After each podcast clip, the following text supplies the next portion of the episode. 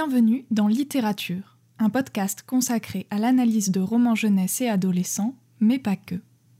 Aujourd'hui, on va vous parler d'une trilogie qui a marqué la littérature jeunesse. Publiée entre 2009 et 2011 en France chez Pocket Jeunesse, elle se vend à plus de 26 millions d'exemplaires. Adaptée sur grand écran en 2012, écrite par Suzanne Collins, vous l'aurez deviné, il s'agit bien entendu de la célèbre série des Hunger Games. Que vous ayez lu les livres ou vu les films, vous connaissez sans doute déjà l'histoire de Katniss Everdeen. Sur les ruines d'une ancienne Amérique appelée désormais Panem s'étendent douze districts entourant le Capitole.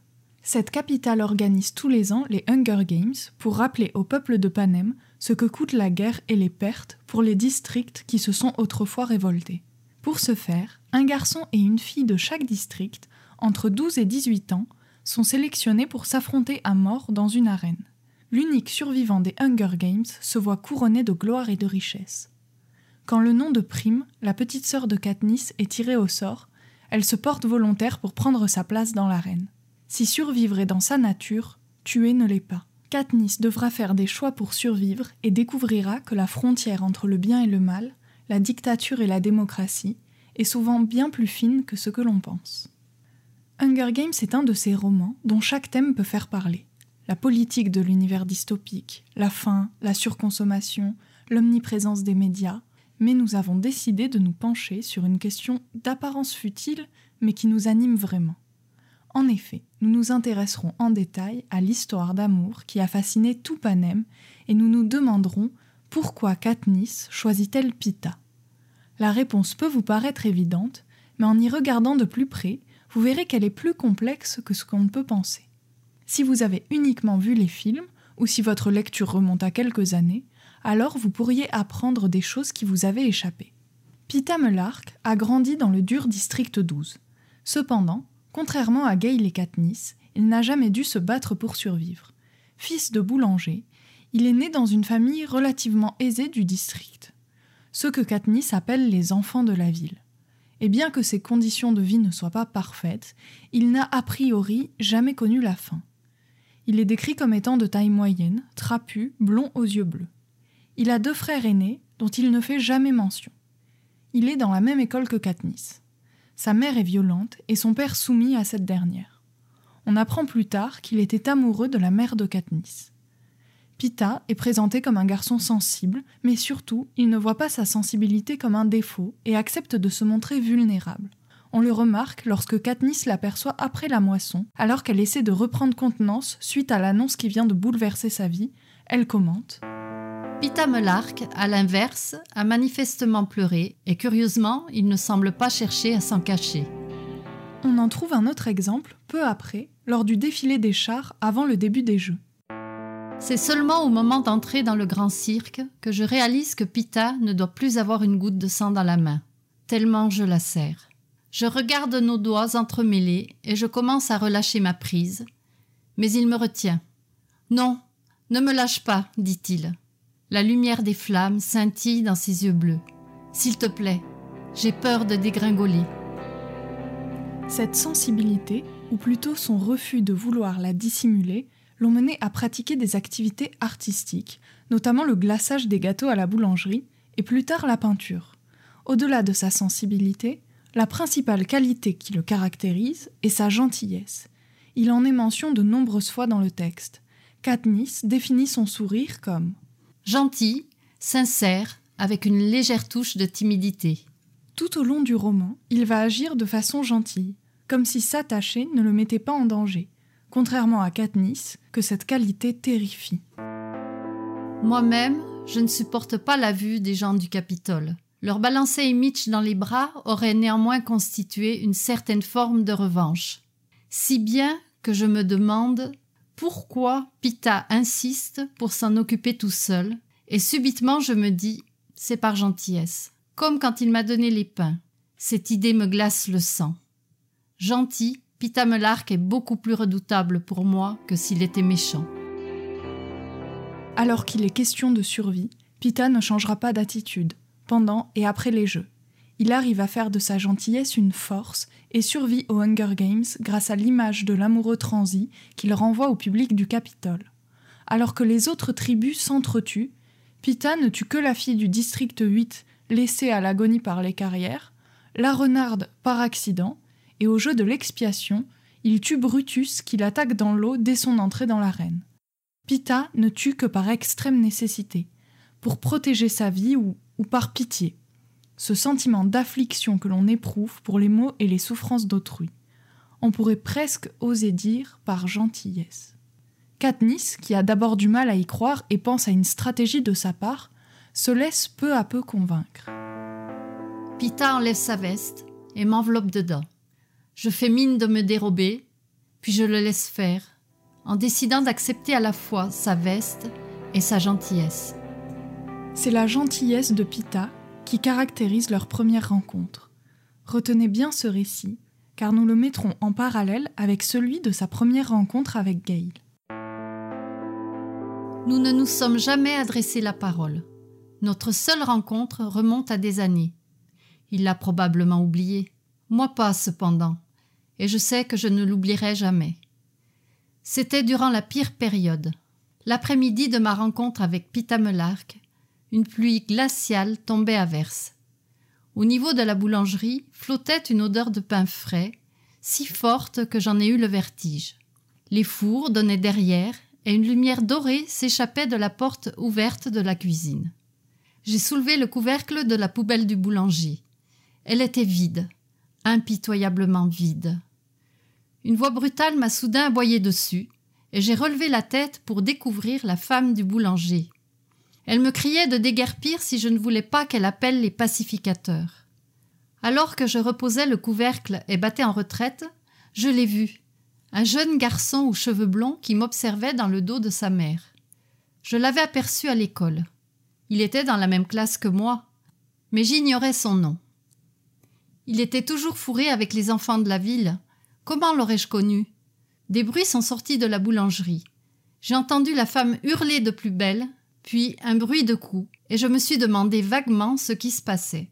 Des pas ont clapoté vers moi dans la boue, et je me suis dit C'est elle. Elle vient me chasser à coups de bâton. Je me trompais, cependant. C'était le garçon. Il tenait dans les bras deux grosses miches qui avaient dû tomber dans le feu à en juger par leur croûte noircie. Jette-les donc au cochon, crétin a hurlé sa mère. À qui veux-tu qu'on vende du pain brûlé? Il a arraché quelques morceaux calcinés qu'il a lancés dans l'enclos. Puis le carillon de la porte d'entrée a teinté et la mère a disparu pour servir un client. Le garçon ne m'a pas accordé un regard. Moi, en revanche, je l'observais. À cause du pain, à cause de la marque rouge sur sa pommette. Avec quoi l'avait-elle frappé? Le garçon a jeté un coup d'œil derrière lui, comme pour s'assurer que la voie était libre. Puis, se retournant vers le cochon, a lancé l'une des miches dans ma direction. La seconde a suivi aussitôt, après quoi il a regagné la boulangerie en refermant soigneusement la porte de la cuisine derrière lui. C'est seulement le lendemain matin que m'est venue l'idée que le garçon avait pu brûler ses pains exprès. Peut-être qu'il les avait lâchés dans le feu, sachant qu'il serait puni, pour me les donner ensuite. Mais non, c'était forcément un accident. Pourquoi aurait-il agi ainsi? Il ne me connaît même pas. Malgré tout, le seul fait de me les avoir lancés constituait déjà un sacré cadeau, qui lui vaudrait sûrement une correction sévère si on l'apprenait. Je ne m'expliquais pas son comportement. Mais en passant chercher Prime pour rentrer chez nous, cet après-midi-là, je l'ai vu qui m'observait de l'autre côté de la cour. Nous nous sommes regardés une seconde, puis il a tourné la tête. J'ai baissé les yeux, gêné. Et là, j'ai vu le premier pissenlit de l'année. J'ai eu un déclic. Aujourd'hui encore, je ne peux m'empêcher de faire le lien entre ce garçon, Pita le pain qui m'a redonné espoir, et le pissenlit qui m'a rappelé que je n'étais pas condamné. Plus d'une fois, dans le couloir de l'école, je l'ai surpris qui regardait dans ma direction avant de se détourner aussitôt. J'ai la sensation d'avoir une dette envers lui. Ce que je déteste. Lorsque Katniss raconte leur première rencontre, elle est marquée par un sentiment d'incompréhension par rapport à son comportement et elle se sent redevable. Elle est dans un rapport de survie, comme celui qu'elle entretient avec Gail, où une action gentille équivaut à une dette et n'est jamais désintéressée. Pita avoue lors des jeux qu'il a toujours été secrètement amoureux de Katniss. Et même si cela abonde dans le sens de la stratégie d'Aymitch pour gagner les jeux, la manipulation et le mensonge ne sont pas des traits de caractère de sa personnalité. Aussi, on peut s'interroger. S'il n'avait pas eu de sentiment pour Katniss, Pita aurait-il pu jouer la comédie pour survivre au jeu? En gardant en mémoire ce que l'on sait sur Pita, regardons de plus près Gale. Gale est l'aîné de Rory, Vic et Posy. Sa mère Hazel s'occupe des trois plus jeunes enfants et son père, mineur, est décédé dans le même incident que celui qui a emporté le père de Katniss. Quand ils se voient, c'est presque exclusivement dans les bois où ils chassent ensemble. La première fois que Katniss nous l'introduit, elle le décrit physiquement comme pouvant être son frère. Il pourrait être mon frère. Même cheveux bruns et raides, même teint olivâtre et mêmes yeux gris. Pourtant, nous ne sommes pas apparentés. Du moins, pas directement. Comme elle le souligne, ils ne sont pas directement apparentés. Cependant, indirectement, elle le considère comme son frère. Au début du roman, il est son alter ego masculin. Il est défini par Katniss comme la seule personne avec qui elle peut être elle-même. Au-delà d'introduire le personnage de Gale, le début du roman nous présente Katniss qui se décrit elle-même à travers Gale. Comme lui, elle a la charge de sa famille, comme lui, elle chasse dans les bois, comme lui, elle a perdu son père dans le même accident, et physiquement, elle est comme lui. Quand il vient la voir avant les jeux, on peut lire Pour finir, Gale fait son entrée. Peut-être qu'il n'y a pas la moindre romance entre nous, mais quand il m'ouvre les bras, je cours m'y blottir. Son corps m'est familier, sa façon de bouger, l'odeur du feu de bois, et même son pouls que j'entends parfois dans les périodes d'attente lors de nos chasses. Elle connaît Gale aussi bien qu'elle se connaît. Elle trouve du réconfort à son contact, et ils sont si proches qu'elle doit préciser qu'il n'y a pas la moindre romance entre eux, indice révélateur qui indique qu'il pourrait y en avoir. Il témoigne dès le début du roman son hostilité à l'égard de Panem, qui lui a volé son enfance et sa liberté. S'il chasse dans les bois alors que c'est illégal, c'est certes pour subvenir aux besoins de sa famille, mais c'est également un moyen pour lui de se rebeller contre le gouvernement de Panem. Il deviendra d'ailleurs un acteur principal dans la guerre contre le Capitole, devenant l'exécutif d'Almacoin. C'est dans les bois qu'il rencontre Katniss pour la première fois, alors qu'il est âgé de 14 ans. J'ai trimé seul pendant six mois avant de tomber sur Gale par hasard. J'avais passé la matinée à disputer des noisettes aux écureuils, et l'après-midi, légèrement plus chaud, à patauger dans les mares pour récolter des Katniss. C'est alors que je suis tombée sur un lapin mort. Il pendait par le cou, suspendu à un fil métallique à 30 cm au-dessus de ma tête. J'en ai aperçu un autre, à 5 mètres de là. J'ai reconnu les collets parce que mon père entendait lui aussi. J'avais les doigts sur le fil, juste au-dessus d'un lapin, quand une voix s'est élevée. C'est dangereux ce que tu fais. J'ai bondi en arrière en voyant Gale apparaître derrière un arbre. Il devait m'observer depuis un moment. Il n'avait que 14 ans, mais il faisait déjà un bon mètre 80 et il avait l'air d'un adulte à mes yeux. Je l'avais croisé dans la veine, ainsi qu'à l'école, et en une autre occasion. Il avait perdu son père dans le même coup de grisou que celui qui avait emporté le mien. Comment tu t'appelles? m'a-t-il dit en s'approchant pour décrocher le lapin du collet. Il en avait trois autres pendus à sa ceinture. Katniss, ai-je répondu d'une voix presque inaudible. Eh bien, Katnip, le vol est punissable de mort. Tu n'es pas au courant? Katniss, ai-je répété plus fort. Et je n'étais pas en train de te voler. Je voulais juste jeter un coup d'œil à ton collet. Et je ne prends jamais rien dans les miens. Il m'a dévisagé en fronçant les sourcils, guère convaincu. Alors, d'où sort cet écureuil? Je l'ai tué avec ça. J'ai fait passer mon arc par-dessus mon épaule. Le regard de Gale s'est posé sur l'arc. Je peux voir? Je le lui ai tendu.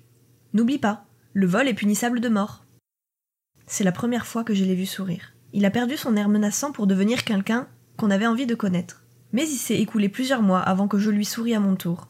Au fil des saisons, nous avons partagé notre savoir-faire, nos armes, nos endroits secrets, afin de trouver des prunes sauvages ou des dindons. Il m'a appris à tendre des collets et à pêcher. Je lui ai montré des plantes comestibles et j'ai fini par lui donner l'un de nos précieux arcs. Et puis un jour, tout naturellement, nous avons formé une véritable équipe, qui se partageait le travail et les prises, qui veillait à ce que nos deux familles mangent à leur faim. Gail m'apportait un sentiment de sécurité que j'avais perdu depuis la mort de mon père.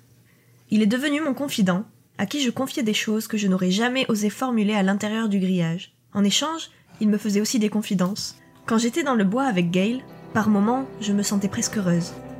Cette première rencontre entre Gale et Katniss se différencie en de nombreux points de la rencontre entre Pita et Katniss. Gale est dans la suspicion, puisqu'il pense qu'elle lui a volé des écureuils, et a un air menaçant. Il est dans la confrontation. Même si c'est pour rire, son caractère belliqueux se dessine. Leur amitié se construit sur la base d'un rapport équitable, contrairement à celle de Pita. Gale lui apprend à faire des collets. Katniss lui donne son arc. C'est le partage qui les unit, comme le souligne Katniss en évoquant le partage des armes, du savoir-faire, ou encore le partage du travail et des prises. Même quand ils échangent des conversations personnelles, elles sont rythmées par un rapport d'équité. Gale est devenu son confident, et elle souligne En échange, il me faisait aussi des confidences. Le duo qu'ils forment est décrit comme une équipe, dont les rapports sont la productivité afin de garantir la survie. Gale, contrairement à Pita, pense qu'il ne peut se permettre de donner sans recevoir, puisque Panem lui a tout pris. On peut se demander ce qui se serait passé si Gale avait pris la place de Pita dans l'arène. Ou par extension, si Pita, qui avait vu un jeune homme désigné pendant la moisson aux côtés de la fille qu'il aime secrètement depuis onze ans, se serait-il porté volontaire? Dès le premier tome, le triangle amoureux est mis en place entre Katniss, Gale et Pita. La jeune fille éprouve une attirance pour les deux garçons, son partenaire de chasse en forêt et son partenaire des jeux de la faim. Pourtant, les deux hommes sont aux antipodes l'un de l'autre, par leur apparence physique, mais également par leur caractère. Alors pourquoi le cœur de Katniss balance sans arrêt entre l'un et l'autre? La première réponse, c'est que les deux garçons sont justement les opposés l'un de l'autre, et Katniss est un savant mélange des deux.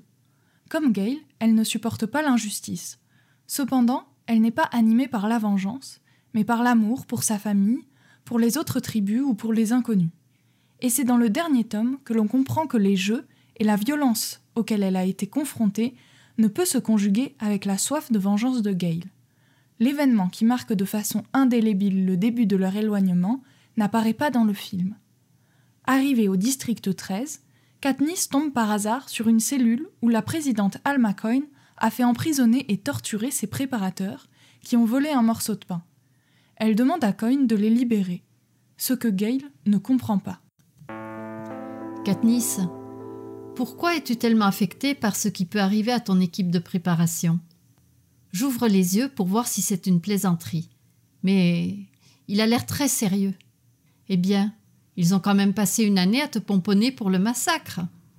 C'est plus compliqué que ça. Je les connais. Ils ne sont pas méchants, ni cruels. Ils ne sont même pas intelligents. S'en prendre à eux, c'est comme s'en prendre à des enfants. Ils ne voient pas. Je veux dire, ils ne savent pas. Qu'est-ce qu'ils ne savent pas, Katniss? insiste Gale. Qu'on oblige les tribus, qui sont les seuls vrais enfants dans cette histoire, et non ton trio de phénomènes de foire, à s'entretuer les uns les autres? Qu'on t'envoyait dans cette arène pour la distraction des masses? Était-ce un grand secret au Capitole? Non, mais ils ne voient pas les choses de la même manière que nous, dis-je. Ils sont élevés comme ça et, en somme, tu les défends, résume-t-il en arrachant d'un seul mouvement toute la peau du lapin. J'imagine que je défendrais quiconque se ferait traiter comme ça pour un simple morceau de pain. Elle lui dira plus tard Je voudrais que tu réfléchisses et que tu révises ton opinion, en ajoutant pour elle-même on ne peut pas dicter à Gale ce qu'il doit penser. Et c'est ce qui s'est passé pour Katniss. Son opinion sur la vie a changé depuis les Jeux et depuis Pita. Gale est amoureux de la Katniss qu'il a rencontrée dans la forêt, pas de celle qui a plus de Pita en elle qu'elle ne l'aurait jamais admis. Pendant leur séjour au district 13, Katniss va se confier de plus en plus à Finnick et Gale va perdre peu à peu son rôle de confident. Il n'aime d'ailleurs ni Finnick, ni Pita, ni Haymitch, ni personne en lien avec les jeux. Il voudrait que Katniss reste solitaire, sous son aile comme elle l'était avant les jeux.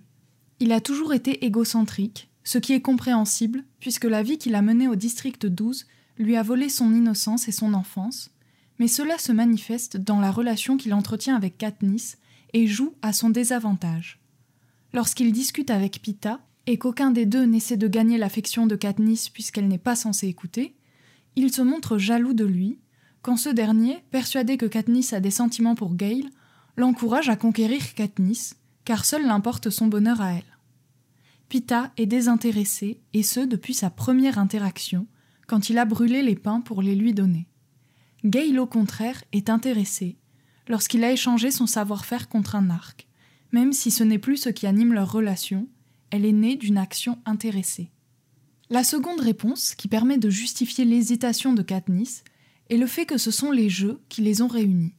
Si elle met tant de temps à se convaincre qu'elle a des sentiments pour Pita, c'est parce que c'est le Capitole qui l'oblige à tomber amoureuse de lui. Entre ce qu'elle ressent et les sentiments qu'elle doit montrer au public pour satisfaire le Capitole, ajouté à l'épuisement provoqué par les jeux et les traumatismes de la reine, il est dur pour elle de faire le tri. Elle veut garder son identité et ne pas succomber à une injonction du Capitole. Et c'est une des raisons qui fait qu'elle met tant de temps à s'avouer ses sentiments. Elle ne veut pas qu'ils lui soient dictés. Dans l'arène, elle essaie de rationaliser ses émotions et leur trouve des justifications. Elle ne peut concevoir des actes désintéressés et croit être animée par l'instinct. Lorsqu'elle entoure Rue de Fleurs, lorsqu'elle part à la recherche de Pita, quand en réalité elle est animée par la passion. Elle fait preuve d'une grande sensibilité et d'une grande empathie, et c'est ce qui lui donne la force de lutter. Gale, lui, manque cruellement d'empathie. Il comparera d'ailleurs les tribus au gibier avant que Katniss ne parte pour les jeux. Quelle différence ça peut bien faire? demanda Gale d'un ton cynique. Le plus terrible, c'est qu'il a raison. Si je pouvais oublier qu'il s'agit de gens comme moi, cela ne ferait aucune différence. Même si Katniss et Gale sont similaires sur certains aspects de leur personnalité, ils ont une conception du monde différente depuis le début du roman, mais ce sont les jeux et la confrontation avec l'autre, Pita, Finnick, Haymitch, Johanna, qui vont ouvrir les yeux à Katniss. L'élément décisif qui va rompre tout lien entre Gale et Katniss est bien entendu la mort de Prime. L'affinité qu'entretient Gale avec le piège et la stratégie est soulignée dès le début du premier tome. C'est un expert en coller. Cette qualité va être exploitée par le district 13 pour qui il va concevoir avec Beatty la bombe qui va tuer Prime.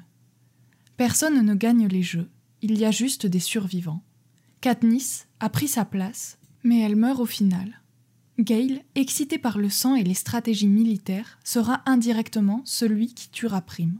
Le fait que ce soit l'événement qui ait tout commencé, le sacrifice de Katniss et la volonté de sauver Prime, mais qu'elle meure de toute façon, relance un cycle.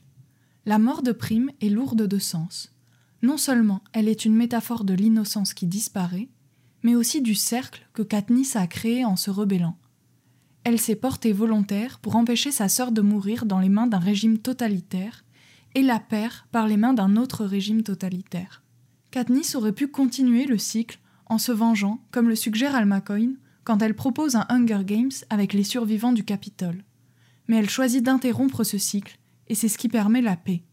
Elle empêche un autre dictateur d'atteindre le pouvoir, car elle réalise que la vengeance, la terreur et la cruauté de Coyne ou de Snow sont les causes de la mort de Prime.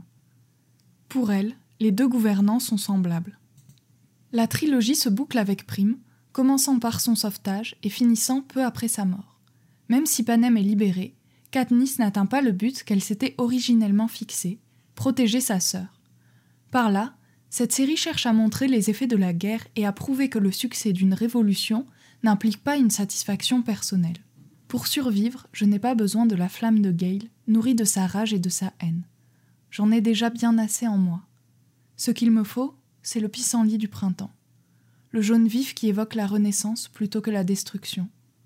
La promesse que la vie continue en dépit de nos pertes, qu'elle peut même être douce à nouveau. Pita est le seul à pouvoir m'offrir ça. Les jeux ont changé Katniss et Pita depuis le moment où ils étaient sur le toit et que Pita ne voulait pas être une pièce dans le jeu politique du Capitole. Katniss, qui n'a d'abord pas compris, prend conscience du traumatisme qui vient après le meurtre. Même quand il s'agit de survie, le meurtre vous hante. Le changement qui s'est opéré en Katniss se manifeste à travers le fait qu'elle ne se projetait pas dans le monde d'avant. Elle ne voulait pas de relations et surtout pas d'enfants. Je n'aurai jamais d'enfant, dis-je. Moi, j'aimerais bien, si je vivais ailleurs, répond Gaël. Sauf que tu vis ici. Laisse tomber. D'où sort-il cette idée d'avoir des enfants? Gail a connu l'amour de sa famille et l'injustice du district 12. Pita ne l'a pas connu, mais a grandi sans amour. Katniss n'a jamais voulu choisir entre Gail et Pita. Si elle avait dû, elle aurait choisi les deux. Son conflit intérieur entre les deux hommes est représentatif de son rapport conflictuel avec la moralité. Elle est dans une zone grise, mais toujours obligée de choisir entre blanc et noir. Gale représente la haine et la guerre. Toute sa vie, il a dû se battre, il ne peut se permettre de prendre soin de quelqu'un d'autre que sa famille, est celle de Katniss. Il est la personnification de la haine qu'il a accumulée toute sa vie, contre les mines qui ont tué son père, contre le Capitole qui a volé son enfance, contre tous ceux qui se taisent et regardent pendant qu'il a tout perdu. Gale veut la vie que lui et sa famille n'ont jamais eue, et si ça a pour conséquence de tuer des gens, alors qu'il en soit ainsi. Qu'est-ce que les autres ont fait pour lui? Pour Gale, la violence contre les gens méchants est toujours justifiée. Gale est égoïste, et derrière son besoin de justice se cache en réalité un besoin de vengeance. Ces mots deviennent action lorsque la bombe est utilisée sur les enfants du Capitole. Il le regrette, mais uniquement car Prime en est morte. Il n'a aucun remords pour la mort des enfants inconnus du Capitole. Il vit dans un monde noir et blanc, des méchants contre des gentils, de lui contre le reste du monde. Il n'a pas de regrets vis-à-vis de la mort des enfants, car ce ne sont pas ses enfants. Pita n'a pas eu la même enfance que Gale. Il a eu une vie privilégiée au district 12. Bien qu'il n'ait pas été riche et que sa vie aurait pu être meilleure, il n'a pas de raison de détester le Capitole, les gardiens de la paix ou n'importe qui d'autre. En revanche, et contrairement à Gale, il a grandi sans l'amour de sa mère, et ses frères aînés ne se sont pas portés volontaires lors de sa moisson, contrairement à Katniss. Lorsque Katniss, affamé et épuisé, s'effondre devant chez lui, il lui jette sans même penser aux conséquences de ses actes des pains brûlés. C'est dans sa nature. Il exprime d'ailleurs des regrets pour ne pas être allé directement lui tendre le pain. Il n'est proche de personne et il ne voit pas l'attachement ou la gentillesse comme une chose qui peut le rendre vulnérable. Il peut se permettre d'être gentil quand Gale ne le peut pas. Il survit à deux Hunger Games et une guerre, et pourtant il ne tue qu'une seule personne. Pita choisit toujours la paix. Katniss, elle, est un savant mélange des deux. Elle est animée autant par la haine que la compassion. Elle cherche la guerre uniquement dans le but d'obtenir la paix. Elle est comme Gale, l'unique personne qui subvient aux besoins de sa famille, mais cette dernière est moins nombreuse et elle possède peu de tessera à son nom. Obtenir de la nourriture peut s'avérer être une tâche difficile, mais sa famille et elle ne sont jamais affamées. Elle aussi déteste le Capitole, mais a pitié de ses citoyens ignorants. Comme Gale, elle protège sa famille par-dessus tout, et comme Pita, elle prend des risques pour aider les étrangers. Elle tue sans hésitation, mais est tentée par chaque mort. Elle n'a confiance en personne, et pourtant se fie aux tribus de l'expiation, alors qu'elle les connaît à peine. Avec le temps, elle comprend l'horreur de la guerre et le potentiel de l'humanité pour le bien, et commence à comprendre Pita. Elle choisit Pita, car même si elle a blessé et tué, elle ne veut pas punir les gens qui l'ont blessée. Elle veut juste être tranquille. Elle choisit Pita et Gale lui manque, car elle reconnaît que la moralité est nuancée et qu'aucun choix n'est entièrement correct. C'était littérature dans un épisode sur Hunger Games. Si nous avons parlé de la vie sentimentale de Katniss, nous reviendrons pour vous parler d'autres thématiques présentes dans cette série. Retrouvez-nous sur toutes les plateformes audio, ainsi que sur YouTube en version sous-titrée. On vous rappelle que vous trouverez dans la description une retranscription de l'épisode avec le script et toutes les références des citations. En attendant, je vous dis au mois prochain et bonne lecture.